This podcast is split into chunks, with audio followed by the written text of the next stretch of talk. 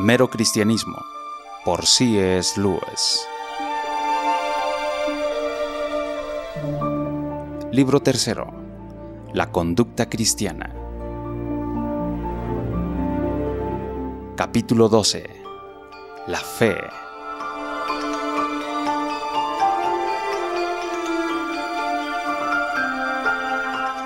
Desearía empezar diciendo algo que me gustaría que todos comprendiéramos. Si este capítulo no significa nada para ti, si te parece que trata de dar contestaciones a preguntas que nunca te formularías, descártalo enseguida. No te molestes leyéndolo. Existen ciertas cosas en el cristianismo que pueden ser entendidas desde fuera, antes de ser uno cristiano pero existen gran número de otras que no pueden ser entendidas sino una vez que se haya marchado un cierto trecho a lo largo del camino cristiano. Estas son cosas puramente prácticas, aunque no parece que lo fueran. Son direcciones que tienen que ver con ciertas encrucijadas y ciertas dificultades que se presentan en el camino, y nadie las entiende hasta que no llega a tales lugares. Cuando halles alguna declaración en los escritos cristianos que no entiendas, no te preocupes, déjala a un lado Día vendrá, tal vez años más tarde, cuando de repente verás lo que significa. Si la pudieras entender ahora, quizá no haría otra cosa que causarte daño. Por supuesto que esto se aplica a mí tanto como a cualquier otro. Tal vez lo que trato de explicar en este capítulo sea algo que está por encima de mi propia capacidad. Tal vez pensé que he acertado, cuando en realidad no ha sido así. Lo único que puedo es pedirle a los cristianos con buenos conocimientos me observen muy de cerca y me digan en qué me he equivocado. Y a los otros les he de pedir que lo que digo lo tomen como un granito de sal, como algo que se les ofrece porque puede serles de ayuda, y no porque esté seguro de estar en lo cierto. Estoy tratando de hablar en cuanto a la fe en el segundo sentido, en el sentido más elevado del vocablo. Antes he dicho que la cuestión de la fe en este sentido surge una vez que el hombre ha tratado lo mejor que puede, de poner en práctica las virtudes cristianas, y ha visto su intento fracasado, y que aún logrando cumplir con tales virtudes, solo está devolviendo a Dios lo que ya era de Dios. En otras palabras, descubre que se halla en bancarrota. Una vez más, lo que a Dios le interesa no son precisamente nuestras acciones. Lo que le interesa es que seamos criaturas de una cierta calidad, la clase de criaturas que Él intentó que fuéramos criaturas relacionadas con Él en una cierta manera. Y no añado relacionadas las unas con las otras en cierta manera, porque ello queda incluido. Si estamos a bien con Dios, inevitablemente lo estaremos con nuestros prójimos, tal como lo están entre sí los rayos de una rueda que convergen hacia el centro y se hallan en relación apropiada unos con otros. Mientras esté pensando que Dios es un examinador que ha dado ciertas tareas para hacer, o la contraparte de una especie de contrato, Mientras se piense en cláusulas y contracláusulas entre Dios y el hombre, uno no se halla todavía en buenas relaciones con Dios. No se puede entrar en una apropiada relación con Él sino hasta que hayamos descubierto la realidad de nuestra bancarrota.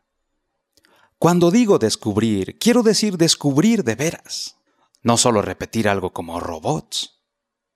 Por supuesto que un niño si ha recibido una cierta clase de educación religiosa, pronto aprenderá a decir que nada podemos ofrecer a Dios que no sea de Él, y que ni siquiera se lo podemos ofrecer sin retener algo. Mas estoy hablando de descubrir esto, de comprobar en la práctica que es cierto. En este sentido, no podremos descubrir que hemos fracasado en el cumplimiento de las leyes de Dios, sino hasta cuando hayamos tratado de cumplirlas con nuestros máximos esfuerzos y hayamos visto nuestro fracaso. A menos de que procedamos así, digamos lo que digamos, siempre quedará agazapada en nuestras mentes la idea de que si ponemos mayor empeño la próxima vez, lograremos ser completamente buenos. Así que en este sentido, el camino de regreso hacia Dios es un camino de esfuerzo moral, de tratar de hacer las cosas con mayor empeño. Pero en otro sentido, no es nuestro esfuerzo lo que nos lleva a la meta. Todo nuestro esfuerzo nos lleva al momento vital cuando nos volvemos a Dios y le decimos, tú tienes que hacerlo, yo no puedo. Te ruego que no empieces a preguntarte, ¿he llegado a tal momento? No te sientes a observar tu mente para ver si tal momento está por llegar. Esto pone al individuo en una pista muy equivocada. Cuando lo de mayor importancia sucede en nuestras vidas, en el momento en que sucede con frecuencia, no lo sabemos. Un hombre no se está diciendo siempre a sí mismo, caramba, estoy creciendo. Es solo cuando mira hacia atrás que se da cuenta de lo que ha pasado y lo reconoce como lo que la gente llama crecer.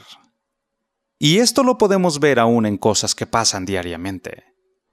Si uno se pone a observarse ansiosamente para ver si ve que va a dormir, lo más probable es que permanezca completamente despierto.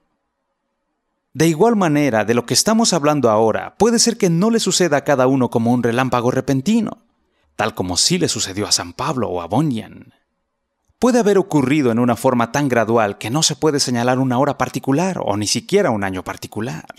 Y lo que importa es la naturaleza del cambio en sí, no lo que sentimos cuando está teniendo lugar.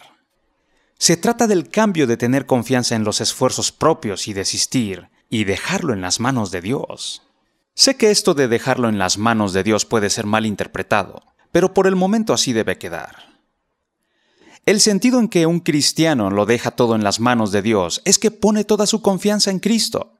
Confía en que en alguna manera Cristo le hará partícipe de la perfecta obediencia humana que Él manifestó desde su nacimiento hasta su crucifixión que Cristo hará que el hombre sea más semejante a Él mismo, y en este sentido transformará sus deficiencias en cosa buena.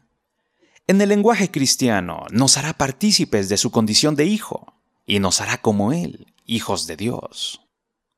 En el libro cuarto intentaré analizar un poco más a fondo el sentido de estas palabras. Si así lo prefieres decir, Cristo ofrece algo de balde, y aún lo ofrece todo a cambio de nada. En un sentido, la vida cristiana en sí consiste en aceptar esta oferta admirable. Pero la dificultad está en llegar al punto de reconocer que todo lo que hemos hecho y todo lo que podemos hacer no tiene valor. Lo que nos habría gustado es que Dios hubiera tenido en cuenta nuestros buenos logros y no echara de ver nuestros fracasos.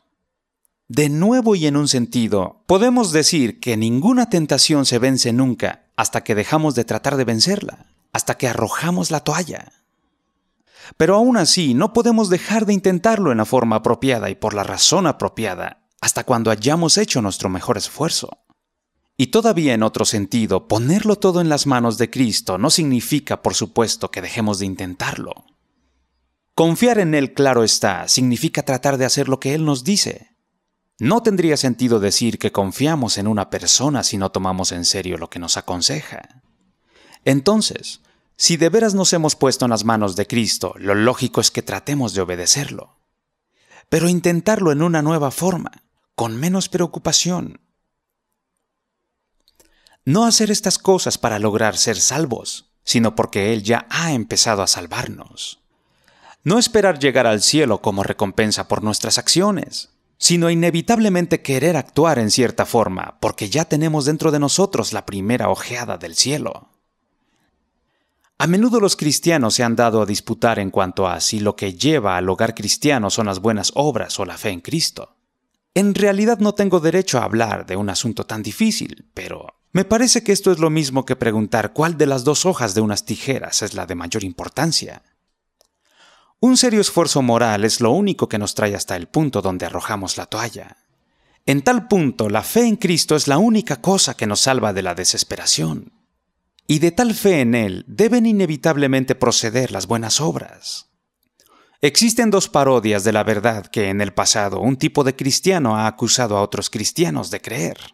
Tal vez nos ayuden a entender mejor lo que es la verdad. A uno se les ha acusado de decir, las buenas obras son lo que importan. La mejor obra es la caridad. La mejor caridad es la de dar dinero. Así que démosle una cantidad substancial y todo quedará arreglado. Por supuesto que la respuesta a tal insensatez sería que las buenas obras hechas por tal motivo, hechas con la idea de que el cielo puede ser comprado, no son buenas obras, sino especulaciones comerciales. Otro sector de cristianos fue acusado de decir, la fe es todo lo que importa.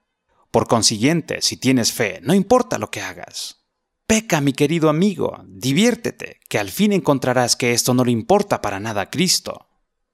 La respuesta a esta otra insensatez es que si lo que llamamos fe en Cristo quiere decir no tomar en la más mínima cuenta lo que Él dice, tal cosa no es fe en manera alguna. No es fe ni confianza en Él, sino apenas una aceptación intelectual de alguna teoría en cuanto a Él. La Biblia en realidad parece que determina de una vez por todas este asunto cuando pone las dos cosas en una sola frase admirable. La primera parte de la frase es, Ocupaos en vuestra salvación con temor y temblor, lo que hace que parezca como si todo dependiera de nosotros y de nuestras buenas acciones. Pero en la segunda parte dice, porque Dios es el que produce en vosotros, lo que hace parecer como si Dios lo hiciera todo y nosotros nada. Parece que es con esto con lo que tropezamos en el cristianismo. Nos deja admirados, pero no sorprendidos. Como ves, estamos tratando de entender y de separar en dos compartimientos muy definidos lo que hace Dios y lo que el hombre hace, cuando lo cierto es que Dios y el hombre trabajan unidos. Y claro, empezamos a pensar que se trata de la obra de dos hombres, y se podría decir, este hombre hizo una parte y aquel hombre hizo la otra parte. Pero esta manera de pensar se deshace. Dios no es así. Él está tanto dentro de nosotros como fuera de nosotros. Y aun si llegáramos a entender lo que cada uno hizo, no creo que el lenguaje humano lo podría expresar con toda propiedad.